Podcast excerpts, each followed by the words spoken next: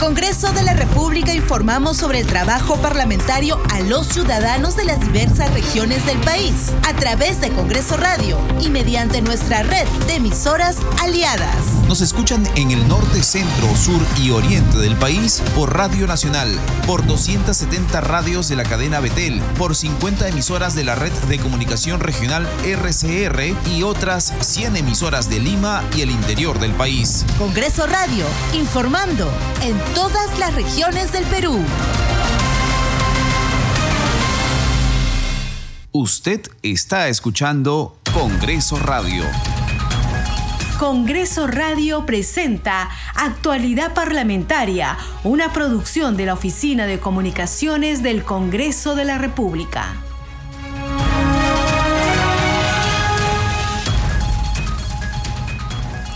¿Cómo están? Bienvenidos a su programa Actualidad Parlamentaria. Les saluda Carlos Alvarado y estos son los titulares.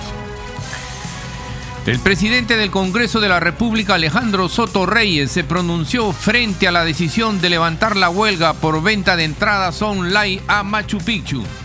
Saludo el fin del paro en el Cusco por la venta de entradas para Machu Picchu. El diálogo debe primar siempre ante todo desencuentro, escribió en las redes sociales. Ahora es primordial fortalecer el turismo y asegurar la continuidad de los servicios con transparencia y eficiencia para evitar mayores pérdidas para la economía local y nacional, remarcó. El primer vicepresidente del Congreso, Arturo Alegría, resaltó el histórico fallo de la Corte Internacional de Justicia de la Haya que puso fin a la controversia de límites marítimos entre Perú y Chile a 10 años del veredicto. Alegría García participó en el evento décimo aniversario de la delimitación marítima entre Perú y Chile, establecido por la Corte Internacional de la Haya junto al presidente de la Comisión de Relaciones Exteriores, Alejandro Aguinaga. Dijo que lo conseguido tras el fallo de la Haya es un precedente histórico y saludó la decisión del gobierno de aquel entonces de recurrir a esa instancia internacional para buscar la solución pacífica a la controversia. El presidente de la Comisión Especial Chancay, Roberto Sánchez, sostuvo que el megaproyecto requiere de un urgente replanteamiento para que se conozcan las condiciones jurídicas y comerciales en que se ofrece este activo se está concibiendo esta importante propuesta de manera inadecuada, como se evidencia con el desestimiento de 15 empresas que pretendían invertir, alertó. El congresista José Cueto Acervi sostuvo que el Poder Ejecutivo tiene que tomar las riendas e invertir en el megaproyecto. La ministra de Cultura, Leslie Urteaga, intervino en forma virtual del del Cusco para exponer sobre los proyectos, programas y declaratoria como zona arqueológica en las áreas de influencia del proyecto Chancay. El congresista Raúl Doroteo exhortó al Ejecutivo a realizar acciones ante la UNESCO en defensa del origen del pisco, nuestra bebida de bandera.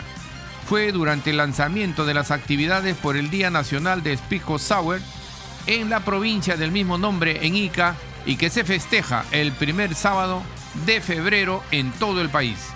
El congresista Juan Burgos presentó un proyecto de ley que autoriza al Poder Judicial la creación e instalación de tribunales sin rostro para la investigación, juzgamiento y sanción de imputados por los delitos de crimen organizado. La Comisión de Economía tiene hoy una sesión descentralizada en el distrito de Ocros, provincia de Huamanga, región Ayacucho. Desarrollamos noticias en actualidad parlamentaria. El presidente del Congreso, Alejandro Soto, saludó el acuerdo logrado entre las autoridades del Cusco con el gobierno central que permitió el cese del paro indefinido por la tercerización de la venta de boletos electrónicos para el ingreso a Machu Picchu. Sobre el tema tenemos el siguiente informe. El presidente del Congreso, Alejandro Soto Reyes, expresó su saludo al acuerdo logrado entre las autoridades locales del Cusco con el gobierno central que permitió este miércoles el cese del paro indefinido acatado desde hace una semana a raíz de las protestas por la tercerización de la venta de boletos electrónicos para el ingreso a Machu Picchu. A través de su cuenta de ex, el titular del Parlamento destacó la importancia del diálogo y consideró de, de lo que toca que lo que toca ahora es fortalecer el turismo y asegurar la continuidad de los servicios del santuario Inca. Seguimos desarrollando noticias en actualidad parlamentaria. El primer vicepresidente del Parlamento, Arturo Alegría, resaltó el histórico fallo de la Corte Internacional de Justicia de La Haya, que puso fin a la controversia de límites marítimos entre Perú y Chile a 10 años del veredicto. Escuchemos. yo desde aquí quiero saludar la decisión tomada por el expresidente Alan García de poder acudir al Tribunal de La Haya de nombrar a un equipo de expertos que fueron a defendernos y finalmente consiguieron lograr lo que para todos los peruanos es un orgullo. Quiero agradecer como primer vicepresidente del Congreso el tiempo que se dan los participantes también para poder entender lo que pasó, cómo fue el proceso mediante el cual el país históricamente ganó un proceso tan complicado y bajo las tutelas de la justicia que nos dio esta Corte Internacional. Seguimos desarrollando noticias en actualidad parlamentaria. El segundo vicepresidente del Congreso, Waldemar Cerrón, criticó la inseguridad ciudadana y adelantó que Perú Libre apoyará una censura al ministro del Interior, Víctor Torres. También se pronunció en contra del proyecto de ley que crea los jueces sin rostro. Escuchemos. La realidad nos indica que el Perú no tiene seguridad ciudadana. Y eso no le puede incomodar a ningún ministro, más bien por el contrario, debemos asumir una acción responsable. El Congreso de la República ha planteado que tiene que haber mayor presupuesto para nuestra Policía Nacional, que es la que tiene que resguardar lo que corresponde. Eh, se está pidiendo ayuda al ejército, se está hablando de rondas urbanas, por ahí van a venir las rondas campesinas, por otro lado está Serenazgo, por otro lado un cuerpo de ex licenciados o de jóvenes que no ingresaron a la policía para formar un, un cuerpo de seguridad. Yo creo que el Perú tiene para resolver los problemas desde el Ministerio del Interior como le corresponde, con un presupuesto adecuado. Perú Libre como bancada tenemos la responsabilidad de plantear una censura al ministro del Interior. Estamos en eso de acuerdo porque no se está solucionando el problema de la seguridad ciudadana. Mañana viene un sicario y está disparando en la calle y no pasa nada. Yo creo que no es correcto, no podemos vivir los peruanos de esa manera. Creo que ya está en marcha una moción de censura, impulsaremos o en todo caso continuaremos con el proceso adecuado. Todo proyecto de ley que se presenta al Congreso es debatido, conversado, argumentado en las comisiones. Sin embargo, voy a darme la licencia de dar mi opinión. La justicia no puede ser tratada con anónimos. ¿Por qué se va a presentar un juez sin rostro en un país, en un estado de derecho, democrático? O sea, quiere decir que ya habrían ganado ellos y nosotros, entonces yo mañana vendré con mi máscara porque no me reconozcan como congresista. No, aquí hay que dar la cara. A la delincuencia se le da la cara y se, enfrenta como tal. Eso, eso después sin rostro me recuerda cuando Montesinos eh, tenían jueces sin rostro y no se, no se sabía quién administraba justicia y hasta a veces justicia, eh, sentencias direccionadas que han perjudicado a muchas personas. Entonces no se puede tratar así la justicia como hombre de leyes. Yo les digo a mis colegas, no retrocedamos a la barbarie, no le cedamos paso a quienes están delinquiendo. A esta hora presentamos la agenda de trabajo de hoy jueves en el Congreso de la República a cargo de nuestro colega Edgar Gamarra. Adelante. Gracias Carlos por el pase. Vamos con la agenda rápidamente. Hoy se tiene el reconocimiento a los integrantes de la promoción Luis Alberto Moreno Noriega de la Guardia Civil del Perú, ahora PNP, partícipes en la lucha por la pacificación nacional y haber contribuido con la defensa y desarrollo de nuestro país. Esto está siendo organizado por la congresista Nilsa Chacón. Va a ser en el hemiciclo Raúl Porras Barranechea importante mesa de trabajo se va a realizar de parte de la Comisión de Constitución y Reglamento en la sala Fabiola Salazar Leguía. Lo que van a tratar son los proyectos de ley 6728 slash 2023-CR, ley que modifique el artículo 7 de la ley número 31419, ley que establece disposiciones para garantizar la idoneidad en el acceso y ejercicio de la función pública de funcionarios y directivos de libre designación y remoción. También la problemática fronteriza en Ucayali la va a tratar la Comisión de Relaciones Exteriores en la sala Carlos Torres y Torres Lara. Y ahora vamos a descentralizar y hay una sesión de la Comisión de Economía que se ha ido hasta el auditorio de la Municipalidad Distrital de Ocros, Distrito de Ocros, provincia de Huamanga, región de Ayacucho. La Comisión de Economía, Banca, Finanzas e Inteligencia Financiera va a sesionar y van a ver el dictamen recaído en los proyectos de ley 4638-2022-CR y 5758-2023-CR que propone la ley que establece mecanismos tributarios para fortalecer la cadena productiva, aumentar el consumo a nivel nacional de la carne de cuy e incentivar su exportación, entre otros temas de agenda. Y también se tiene una conferencia de prensa Atención, la congresista Carol Olivet Paredes Fonseca está convocando a esta conferencia por la celebración de los 482 años del descubrimiento del río Amazonas. Va a ser en la sala Héroes de la Democracia. Y también una de las últimas, eh, bueno, mesas de trabajo que se va a tener el día de hoy, se trata de eh, mejora regulatoria en gobiernos regionales y locales con el sector privado organizado por la Comisión de Descentralización, Regionalización, Gobiernos Locales y Modernización de la Gestión del Estado. Va a ser en la sala Bedoya Reyes. Por el momento, esta es la agenda del Congreso. Adelante, Carlos. Nuestro colega Edgar Gamarra con la agenda de hoy jueves en el Congreso de la República. Seguimos desarrollando noticias en actualidad parlamentaria. El presidente de la comisión del megaproyecto Chancay, Roberto Sánchez, expresó su preocupación por la falta de interés de los inversionistas en la licitación del citado proyecto. Escuchemos. En el marco de la primera sesión extraordinaria de la comisión especial que impulsa el proyecto de Chancay, hemos invitado a Proinversión justamente para que nos detalle cómo va esta licitación, en qué estado se encuentra.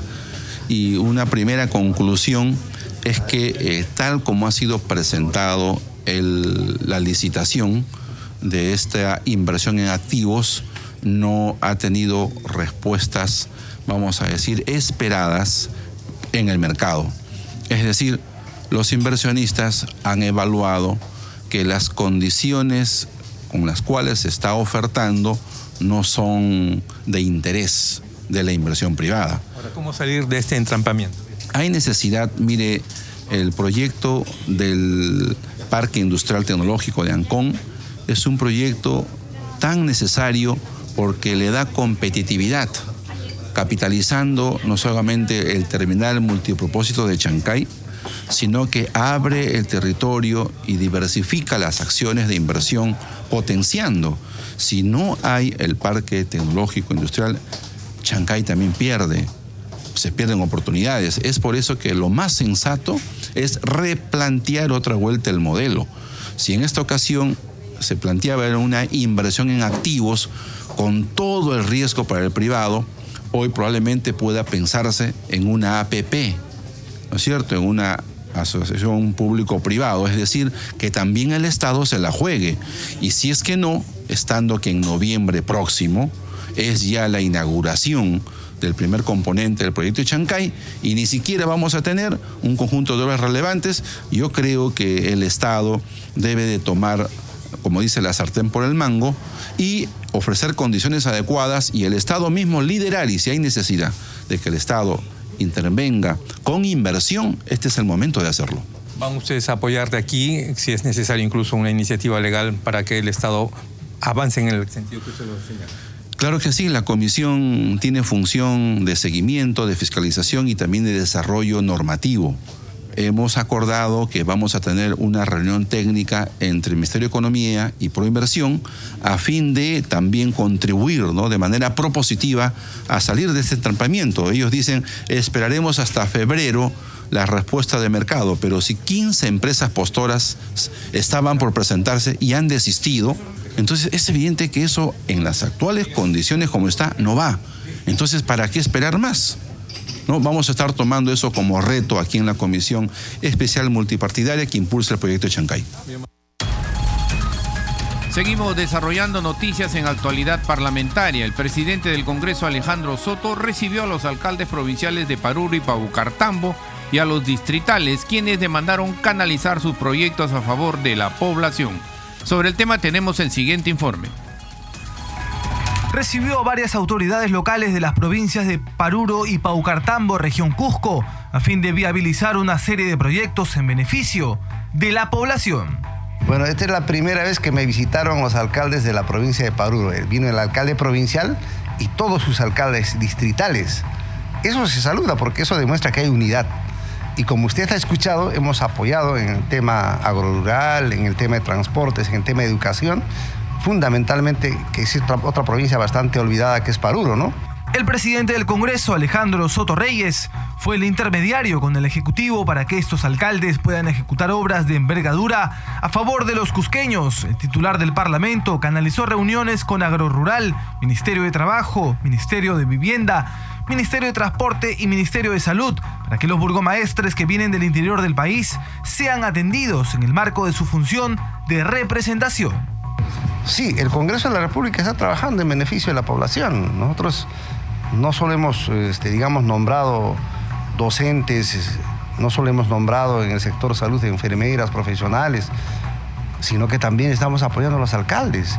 Estamos con ellos en esta lucha difícil que es la descentralización, pero fundamentalmente estamos exigiendo al gobierno nacional la posibilidad de que se les restituya esta rebaja que han tenido en los presupuestos que perjudica tremendamente, ¿no?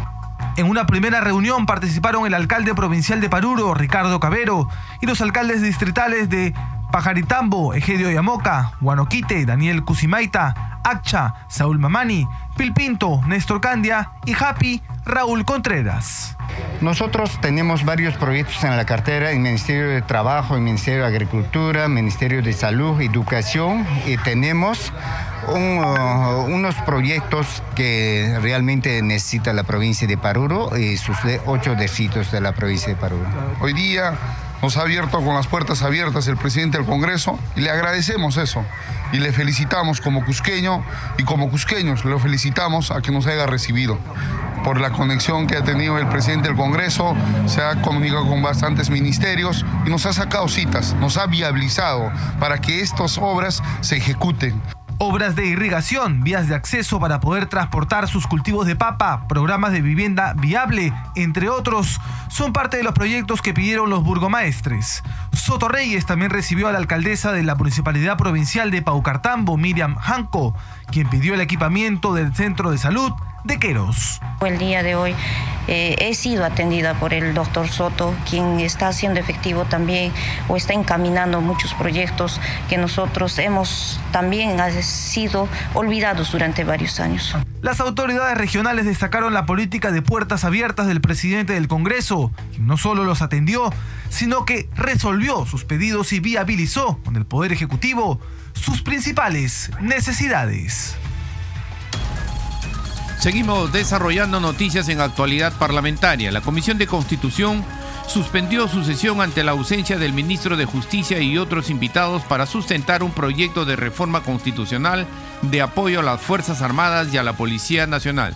Tenemos sobre el tema el siguiente informe. Lo siento mucho, pero el Congreso se respeta. Ante la inasistencia del ministro de Justicia, Eduardo Arana Isa, la presidenta de la Comisión de Constitución, Marta Moyano Delgado, suspendió la sesión del grupo de trabajo. El ministro de Justicia debía sustentar el proyecto de reforma constitucional del artículo 165 de la Constitución para garantizar el apoyo de las Fuerzas Armadas a la Policía Nacional en el control y vigilancia de las fronteras. Este, señores congresistas, dije, dije hace un momento que los ministros Defensa, Interior y Economía se habían disculpado y aceptábamos la presencia de los vice. Nos aseguraron que venía el ministro de Justicia y entonces por eso estábamos haciendo la suspensión para que pueda ingresar el ministro de Justicia toda vez que es el asesor jurídico, repito, es el que presente el proyecto de ley. Bueno, el ministro de Justicia acaba de informar que no va a poder venir y lo ha informado su coordinador. Por lo tanto, señores congresista, ni siquiera vamos a recibir a los vice que están presentes. Lo siento mucho, pero el Congreso se respeta. Tras la intervención del congresista Edgar Raimundo, quien se pronunció por insistir en la invitación a los ministros de Justicia, Defensa, Interior y Economía, la presidenta de la comisión suspendió la sesión. Bueno, señores congresistas, decisión de la presidencia. Se va a suspender la sesión hasta un próximo aviso a que los ministros pudieran estar presentes y sobre todo el de justicia. Muchísimas gracias y disculpen ustedes, señores congresistas, se suspende la sesión. La Comisión de Constitución convocará nuevamente a los ministros de Justicia, Defensa, Interior y Economía para que brinden su opinión sobre el proyecto de ley 4986 de reforma constitucional sobre el apoyo de las Fuerzas Armadas a la Policía Nacional en el control y vigilancia de las fronteras. Seguimos desarrollando noticias en actualidad parlamentaria. Ante la Comisión Especial Capital Perú que preside el congresista Jorge Flores, se presentó eh, Jorge Ceballos del Ministerio de Desarrollo Agrario y Riego, quien explicó sobre el financiamiento que brinda Agrobanco a los agricultores. Escuchemos. Pero no solamente hemos querido tener esa parte porque el Fondo Agroperú es solo una herramienta, también entendemos que el agrobanco eh, necesita una herramienta para poder competir y esa herramienta ya lo hemos mencionado que es el FIP. Entonces el FIPA el año pasado recibió del plan Compunche Perú 49 millones que fueron gestionados por el pliego 3 del ministerio. Muchas gracias. Este, ¿Cómo funciona el, FIPA? Ah, ok. Por favor, ¿puede decir? Sí, claro. El FIPA, como se mencionó, eh, fue creado en la ley 3893 con un objetivo, ¿no? Mejorar el comportamiento crediticio de los clientes del agrobanco, ¿no? O sea, el agrobanco empezaba una etapa de empezar a dar créditos a pequeños productores con una nueva visión, ¿no? Un, nuevos criterios de elegibilidad para que se atendiera solamente a los pequeños productores y puso unas condiciones y necesitaba una herramienta para que estos pequeños productores cuando iban a cobrar, iban a tener un crédito, el interés que era de una tasa de 33%, que es un poco complicada para que un productor pequeño lo pueda pagar, lo reduzcamos a una tasa preferencial, pero esto alguien lo tenía que pagar. Entonces el FIPA lo que hace es pagar esta parte del crédito que el cliente solicita al agrobanco y no lo devuelve porque es un recurso no reembolsable. es un recurso que entra, para hacerlo más sencillo, Agrobanco da un crédito de 10 mil soles, un número cualquiera, no, no he hecho el cálculo, le va a cobrar mil soles de intereses, hace la aprobación, va donde COFIDE, que es el administrador, le dice que este señor cumple con los requisitos del FIPA, COFIDE dice, efectivamente, entonces de los mil soles que va a pagar intereses, te voy a dar 700. Entonces, la tasa de interés automáticamente baja, porque el FIPA ya asumió una parte del costo financiero. Ese es un incentivo no reembolsable, es un incentivo aplicado directamente a la tasa que va en beneficio del productor y que obviamente está mejorando, porque casi el 90 8% de las colocaciones del agrobanco son con este producto. Ahí están las políticas de agrobanco para la elegibilidad del productor, ¿no? Él ya tiene sus condiciones, que tengo que tener título de propiedad, certificado de posesión, ¿no? Entonces ya tienen las condiciones. El banco evalúa a un productor tal cual lo evalúa como un cliente normal para él. Y cuando ya le va el crédito, le aplica el FIPA. Y para el FIPA son sencillos, no estar con deudas en el sistema financiero que estén mal calificadas, estar como pequeño productor, no tener créditos con el Fondo Europeo. Son tres condiciones muy fáciles, básicas, para el tamaño en donde tiene la elección Agrobanco. ¿no? Lo que sí hay que entender es que Agrobanco y el fondo tienen que tener una forma complementaria. Por eso es que la tasa del fondo también es 3.5% anual, porque lo que el banco va a hacer es complementar a lo que el fondo no financia, o al revés, el, el, banco, el, el Fondo Europeo financia lo que el banco todavía no puede financiar. Y entre ambos tratamos de financiar la necesidad total, ¿no? Así es. Seguimos desarrollando noticias en actualidad parlamentaria. Continúa la exposición fotográfica Historia del Congreso de la República y sus personajes ilustres es en las instalaciones del Centro Cultural de Bellas Artes y se desarrollará hasta el 10 de febrero próximo. Escuchemos. Los invitamos a la exposición fotográfica Historia del Congreso de la República y sus personajes ilustres. En este espacio podrás aprender sobre la historia del Parlamento y su aporte en la democracia del país. También conocerás a los ideólogos e intelectuales que como parlamentarios contribuyeron en el desarrollo de nuestra sociedad. Puedes encontrarnos en el Centro Cultural de la Escuela Nacional de Bellas Artes, ubicado en el Girón Guayaga 402 del Cercado de Lima. Los esperamos hasta este 10 de febrero.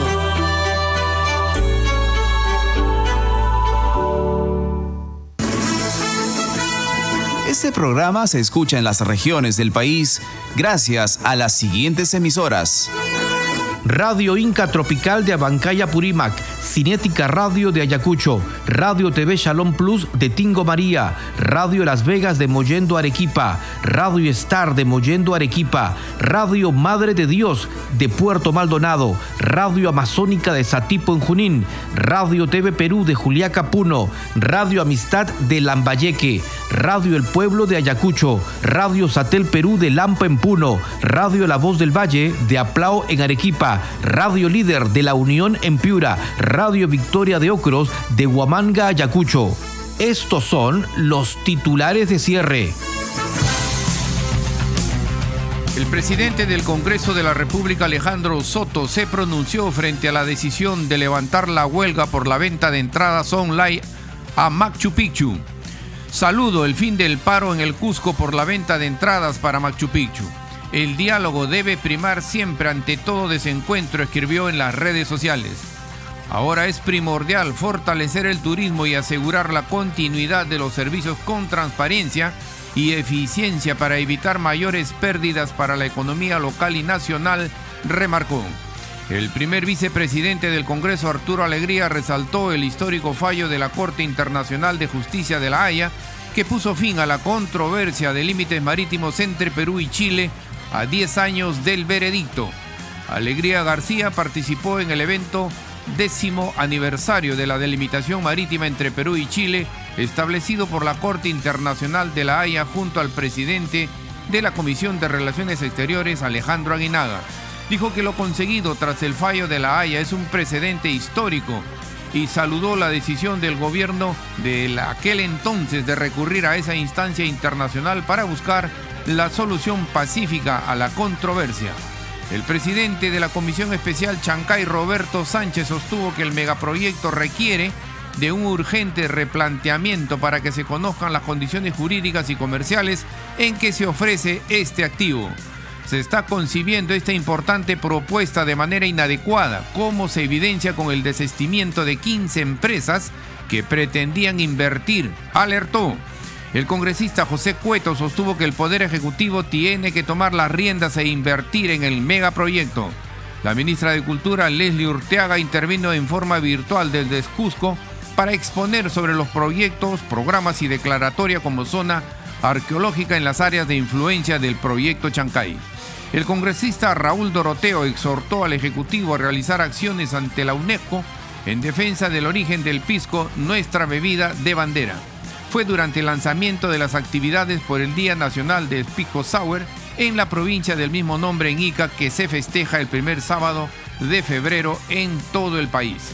El congresista Juan Burgos presentó un proyecto de ley que autoriza al Poder Judicial la creación e instalación de tribunales sin rostro para la investigación, juzgamiento y sanción de imputados por los delitos de crimen organizado. La Comisión de Economía tiene hoy una sesión descentralizada en el distrito de Ocros, provincia de Huamanga, región Ayacucho. Hasta aquí las noticias en actualidad parlamentaria. En los controles nos acompañó Eduardo Esquén. Saludamos a Radio Luz y Sonido de Huánuco, Radio Capullana de Sullana en Piura, Radio Sabor Mix 89.9 FM de Quillo en Yungay, Ancash, Radio Mariela de Canta, Radio Sónica de Ayacucho, Radio Estéreo 1 de Jauge en Junín, Radio Acari de Arequipa, Radio Continental de Sicuani en Cusco, Radio Star Plus de Nazca en Ica y Radio Shalom 104.5 FM Villarrica Oxapampa en Pasco que retransmiten nuestro programa. Hasta mañana. Congreso Radio presentó Actualidad Parlamentaria, una producción de la Oficina de Comunicaciones del Congreso de la República.